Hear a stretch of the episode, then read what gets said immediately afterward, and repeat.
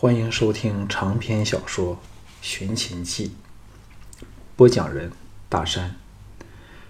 第六卷第一章：安抵咸阳。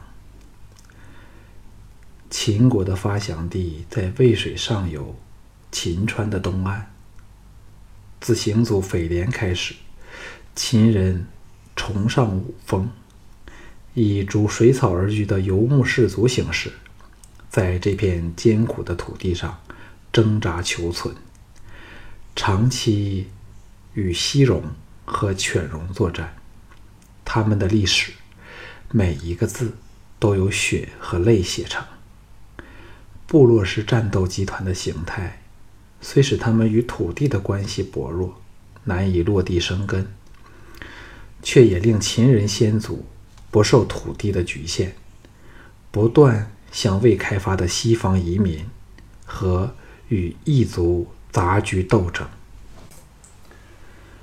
周孝王时，嬴姓的妃子因替周氏养马翻息的功劳，受封于此，建立了一个进击的附庸，其实却是为周王室承担了镇守边疆、防卫蛮戎的艰苦使命。西周四百多年的悠久岁月，是秦人最艰辛和困难的岁月。以血汗和无数族人的生命，捍卫周朝共主的西方，同时向西方不住的拓展。这种无时无刻不面对严酷挑战和坚毅不移的勇武精神，为秦国打下了。坚实无比的基础，千载一时的机会终于降临到秦人身上。周氏因幽王无道，犬戎攻入高京，周王被杀，周氏威权至此荡然无存。平王东迁，秦襄公因护驾有功。被平王将他升在诸侯之列，秦国终于有了诸侯国的法定地位。当战战国开场的时刻，七雄中最不雄的却是秦国，军权旁落。直到不世霸主秦穆公登位，重用外籍政客百里奚、简叔、公孙支等人。才奠定了一个强国的基础。真正的富国强兵，来自秦孝公和公孙鞅的改革，翻箱倒夹地摧毁了传统的氏族部落结构，革新兵制，以军功论决，把王室权力提升到当时的极限，又把国都迁至咸阳，筑起了宏伟的城阙和宫殿。统一全国的度量衡，将国土并归为三十一县，把旧日封区的疆界废除，人民可拥有私田，由国家直接祭田征税。至此，秦国一跃而成为天下霸主，身为东方各国畏惧。当项少龙长途跋涉，由邯郸逃至咸阳时，秦国。正享受着公孙鞅那翻天覆地的改革成果。咸阳在九稷山之南，渭水之北，故又名渭城。项少龙带着娇妻吴廷芳，领着藤毅、乌卓和过千家将叩关入秦，受到了守关将领的热烈欢迎。一边使人飞报咸阳，又调来了五艘大船。免去他们跋涉山林之苦，直抵咸阳之南登岸。乌应元早率着家将和赵倩，与吕不韦的头号手下屠仙在渡头恭候，非常隆重。乌廷芳父女相见，既欢欣若狂，恍若隔世，又触起了乌世罗壮烈自杀的悲伤，百感交集，拉着赵倩说个不休。萧月潭和另一个儒生状似军师军师型的青年，拜着伴着屠仙，欣然迎向项少龙。这屠仙体型瘦长，年在三十许间，长得非常结实，皮肤黝黑，动作灵活，举止间有种厉悍威猛的摄人气势。双目炯炯有神，配着一副马脸，算不上英俊，却有股阳刚的男人气魄和魅力。他大步上前，拉起项少龙的衣袖，长笑道。屠仙何幸，终于见到了心仪已久的超卓人物。若非项少龙，谁可成此不朽之事？项少龙有点不知如何应付这种热情，连忙谦让，心中同时想起，现在正值吕不韦和乌家关系的蜜月期，屠仙自是得到吕不韦的吩咐，要好好的笼络他们。屠仙又逐一与藤毅和乌卓见面寒暄，神态亲切热烈。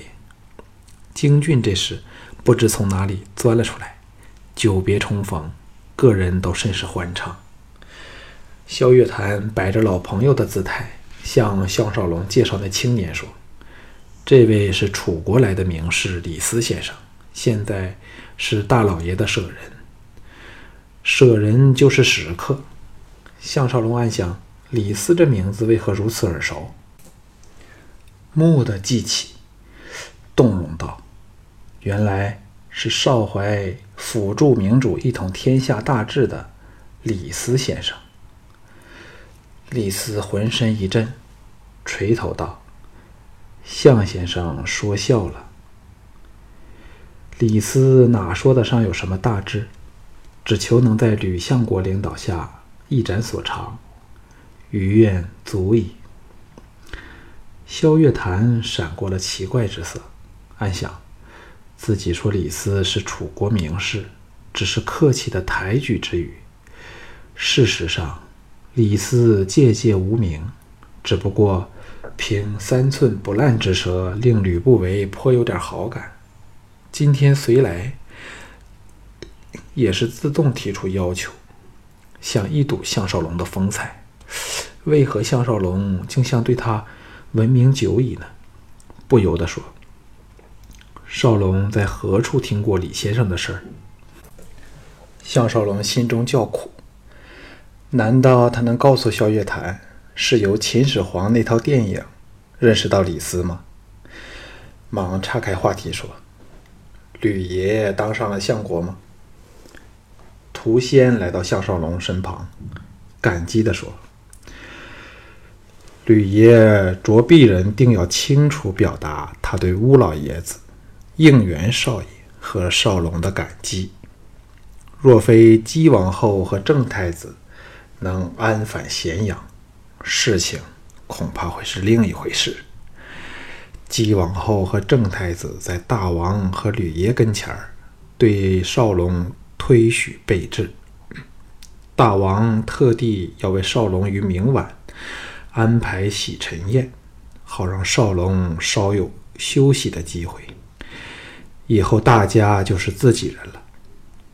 项少龙心中暗叹：“你口中说的好听，只不过是骗项某去做吕不韦的走狗罢了。”他对政治和权力斗争早极度厌倦。更没有兴趣参与吕不韦这外族政团和本地权贵的斗争，心中暗暗做了决定。只看乌家在咸阳以十二个三合院落组成的新宅，便知道秦人对乌家隆重的礼遇，也可推知庄襄王对朱姬有小盘假冒的嬴政的宠爱。和对吕不韦的宠信，这乌家新宅虽远不及邯郸乌家城堡的规模和气派，但却位于咸阳宫附近公卿大臣聚居的区域，策马缓驰约一盏热茶的功夫，便可抵达咸阳宫正中入口的城阙。咸阳宫有内外城之分，内城主要由渭水之北的咸阳宫和渭南的兴乐宫组成，横跨渭水，靠长达二百八十步的渭桥贯连两岸交通，形成宏伟壮丽的宫殿组群，且规模远非邯郸或大梁的宫殿可以企及。两宫气势磅礴，全都为高台建筑，有上扼苍穹、下压梨树的那种崇高博大、富丽堂皇的气魄，俨然有君临天下之象。外城比内城大了十多倍，是平民聚居的郡城区，商业发达。旅运频繁，寺上货物品种繁多，物美价廉。当项少龙的车队路过城东的市集时，便目睹各种畜类产品的出售，例如肉、皮、筋、角、趾、胶等等。另外，又有陶、木、铁器、纺织品等手工业制成品，其况之盛，远非赵魏两国所能及。可见，国势和经济确有直接关系。据同乘一车的涂先介绍，咸阳宫咸阳的营运分私营和官营两种。政府设有管理市场贸易的机关和官吏，以监察和促进商业的发展。例如，制盐铁官管理手工业的。工事、工师以及司徒、司马、司空、制田等官吏，以厘定产品的规格、质量或生产的方向。这都反映了秦国强大的经济实力。往乌家新宅路上所见，民风淳朴，含有魏赵等国到处可见的鲜衣华服，但人口。却比大梁更繁盛，邯郸更是不能相比。项少龙耳目一新，暗想：这才是强国的规模。行人多配备兵器，武风之盛，更非魏赵能及。来到乌家主宅前的广场处，狐仙等告辞离去。临行前，李斯偷偷向项少龙表示，明早想来见他。项少龙欣然应允后，李斯才有点茫然的离开了。整个乌府上下个人全到了大门来迎接这批乌家的英雄亲信，尤其是项少龙，更成了乌氏一族的明星砥柱，备受尊崇。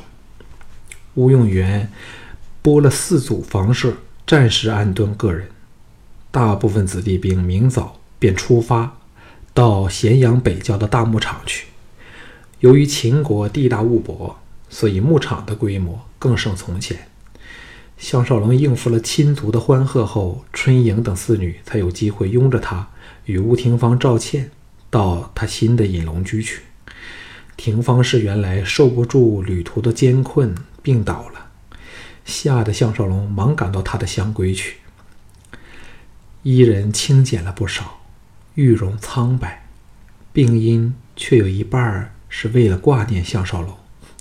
见他回来，搂着他喜极而泣。到晚宴前，精神好了很多，已可离榻活动。看到春莹诸女欢天喜地的样子，项少龙也是愁怀尽解，搂着廷芳氏和赵倩的蛮腰，欣然问道：“今晚由谁伴我？”两女俏脸绯红，自然是都想陪他。吴廷芳笑道：“不如我们三人一起陪你吧，只怕你应付不了。”赵倩也赫然娇笑道：“还有六个丫头呢，看你怎成应付。”项少龙望了春春莹四女一眼，奇道：“何来六个之多？”廷芳失笑道：“忘了倩公主的翠瞳和翠绿吗？”项少龙一呆，他们不是留在邯郸吗？赵倩怨道：“你忘了他们嘞？幸好人家央陶公派人把他们从混乱中秘密接了出来，比你们还早了十天到咸阳呢。”项少龙大喜道：“还不唤他们来见我？”赵倩一声娇呼，只见两个美丽的峭壁由内堂奔了出来，拜到项少龙身边，忍不住痛哭起来。项少龙心中涌起了忽略了他们的歉意，连意大生，起身扶起两女，抚慰一番后，才到主宅大堂和乌应元共进晚膳。与会的还有陶芳、乌卓、唐毅和京俊。一番劝酒和互相祝贺后，吴应元由衷的致谢道：“我们乌家能有此再生机会。”全赖各位协协力同心，不顾生死，争取回来的。陶芳说：“今次我们可真是安居乐业了。王后和太子回到咸阳后，吕爷立即被封为右丞相，只要再立军功，便可进爵封侯。我们乌家有了这个大靠山，老天在老爷在天之灵都安乐了。”提起乌世罗和随他一起殉死的妻妾婢仆，众人都神色一暗。乌应元咬牙切齿说：“这笔血账，吕相国必会为我们追讨回来。”涂管家私下对我说：“相国已有了攻打赵国的计划，还希望由少龙执行。”项少龙心中苦恼，说实在的。他的主要仇人只是赵牧，赵王最多只算个帮凶。若要他率军把赵境内的城池逐一攻陷，涂炭生灵，实非他所愿。对侵略性的战争，他实感深深的厌恶。还有一个更大的问题，就是他怎也不可成为吕不韦的爪牙，因为在历史上。秦始皇在继位十年前后，便与吕不韦决裂，他怎可站在吕不韦的一边呢？可是，看来乌家个人早视吕不韦为他们的新主子，一副生死与共、同进同退的样子，自己又不可以告诉他们历史会朝怎么样的方向发展，也自问无法令他们相信，这却是头痛至极的一回事儿。叹了一口气说。秦王册封吕爷为丞相，难道秦国本地的权贵全无异议吗？乌应元见他对吕不韦准备委他以重任的事儿毫不在意，奇怪的瞧了他几眼，说：“不但有异议，还反对的非常激烈呢。”顿了顿，道：“秦自魏人商鞅之后，排外的情绪相当强烈。后来。”为了瓦解苏秦促成的合纵，免受东方六国的联攻，才勉强用了个张仪，以连横对合纵。免之后又在重用范睢，采取了远交近攻的策略，应付六国联手之势，都可以说是在迫不得已下，不得不借助外国的人才为己筹谋。再叹一口气说。可是白起被昭襄王赐死后，秦国军方非常不满，终于逼得范睢丢官，仇外的情绪再次壮大起来。我们虽说有秦人血统，可是终被视为外人，属于吕爷的系统，所以，我们定要全心全力地匡助吕爷，否则若他倒台，我们亦不会有好日子过。最后这几句自然是要提醒项少龙了。藤毅等人都是默然不语，他们三人全以项少龙马首是瞻，只看重项少龙的想法。陶房插入说：“现在吕爷的策略是要先立军功，因为秦人一向重武轻商。吕爷做本生意的本事，当然谁都不会有疑问，但在军事上，秦人却认为他一窍不通，所以。”他若能在这方面有所建树，地位即可稳若泰山。我们定要在这方面为他多做功夫。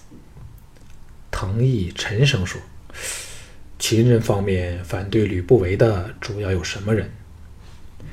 乌应元说：“最主要是以杨全军为首的本地权贵，他们因姬王后曾是吕爷小妾，所以怀疑郑太子不是大王骨肉，于是抬了大王的次子成角出来。这一批人都是秦国实力派的人物，吕爷对他们非常忌惮，连大王都不敢过分的忤逆他们。所以虽任用了吕爷为右丞相。”左丞相仍值得启用杨全军。陶方怕他们不清楚杨全军，进一步解释说：“杨全军乃昭襄王之王后之弟，当年大王只能成储君，他也曾尽力的游说乃姐，使他向昭襄王说相，所以一直以为自己功劳最大。现在竟然屈居吕爷之下，自然是极不服气。”众人恍然，昭襄王乃是现今嬴政之父庄襄王异人的祖父。那时候，异人的父亲安国君仍只是储君身份，对异人毫不重视，否则也不会送了他去赵国做质子。吕不韦得了异人这个奇货后，大施银弹，买通了安国君最宠爱的华阳夫人之姐和杨全军。使他们分别游说华阳夫人及昭襄王的后妃，再由他们影响安国君和昭襄王，一人才有问鼎王位的机会。项少龙知道，这并非说服吴应元要小心吕不韦的时刻，不再多言，岔开话题。一番风花雪月后，晚宴完毕，各自回居所休息。离开大堂。藤毅和乌卓两人借口送他回去，陪他一道走。藤毅低声问道：“少龙似乎对吕不韦没有多大好感，是吗？”项少龙苦笑说：“商人都是只重实力，这种人，藤兄愿和他交朋友吗？”乌卓皱眉说：“可是正如少爷所言，我们的命运已和他挂了钩，若他垮台。”我们也完了。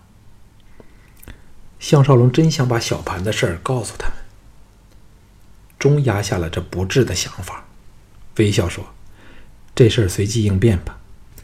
待吕不韦的权位稳定下来后，我们才设设法和他划清界限，否则定会被他累死。这是我的想法，切莫告诉任何人，连京俊和陶芳都不可泄露。”两个人对项少龙早是心悦诚服，又见他这么信任自己，都欣然点头。道别后，项少龙回到新的隐龙居，居内灯火通明，众女聚在大厅内观看赵倩和吴廷芳两人下棋。廷芳氏则因病体尚未完全复原，回房休息。项少龙先到房内探看廷芳氏。这美女不知是否因环境影响，又或项少龙的爱宠，原本野艳的风姿，化作娇丽中带着贵气的动人气质。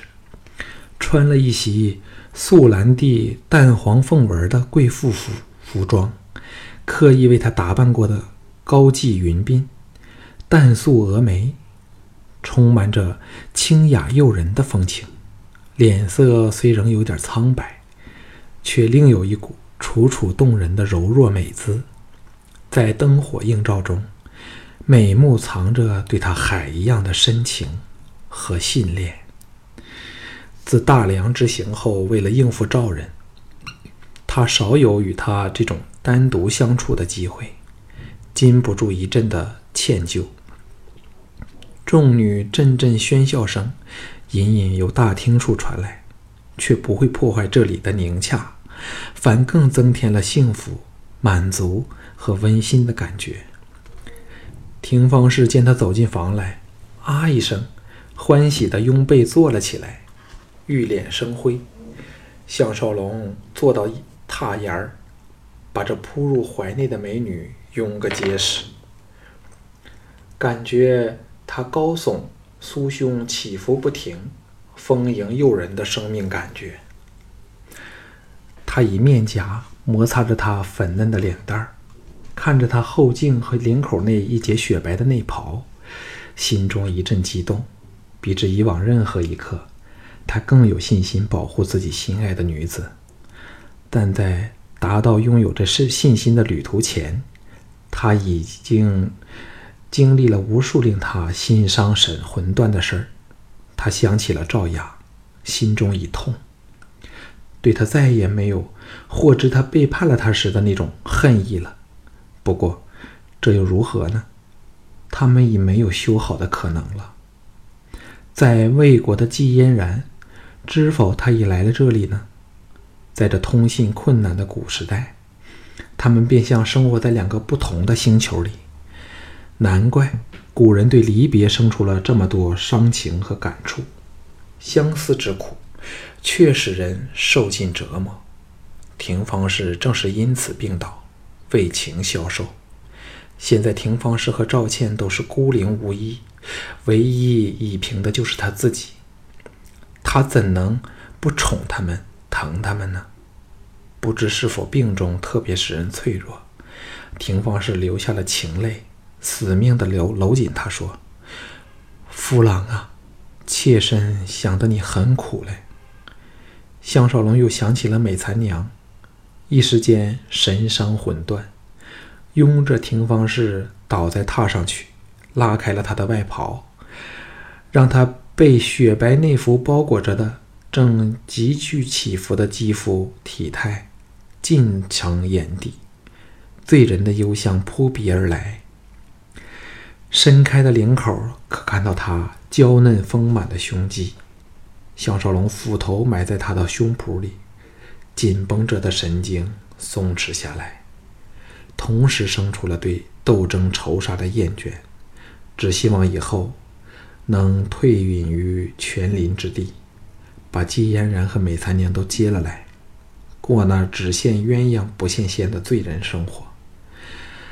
脑内勾画出了溪水缓流，芳草浓绿，树木苍翠。丹山白水的美景，他要求的不是华夷美食，而是原始清苦的生活。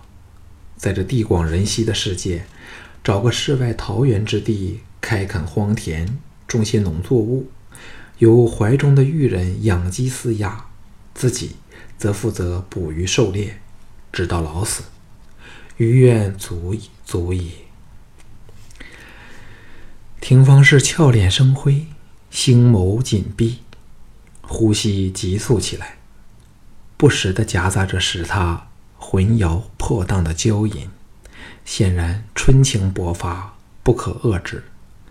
项少龙并不急于侵占她，想着来时经过的原始森林，途中不时遇上漫天浓雾，又或飞泻千寻的瀑布，山中的大湖。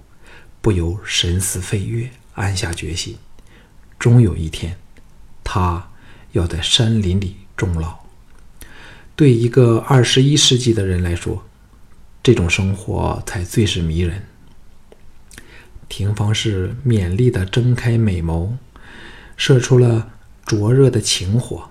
怪他仍不和他合体交换。项少龙心神俱醉，忘掉了一切。把所有的注意力全投到他迷人的肉体去。终于来到咸阳了。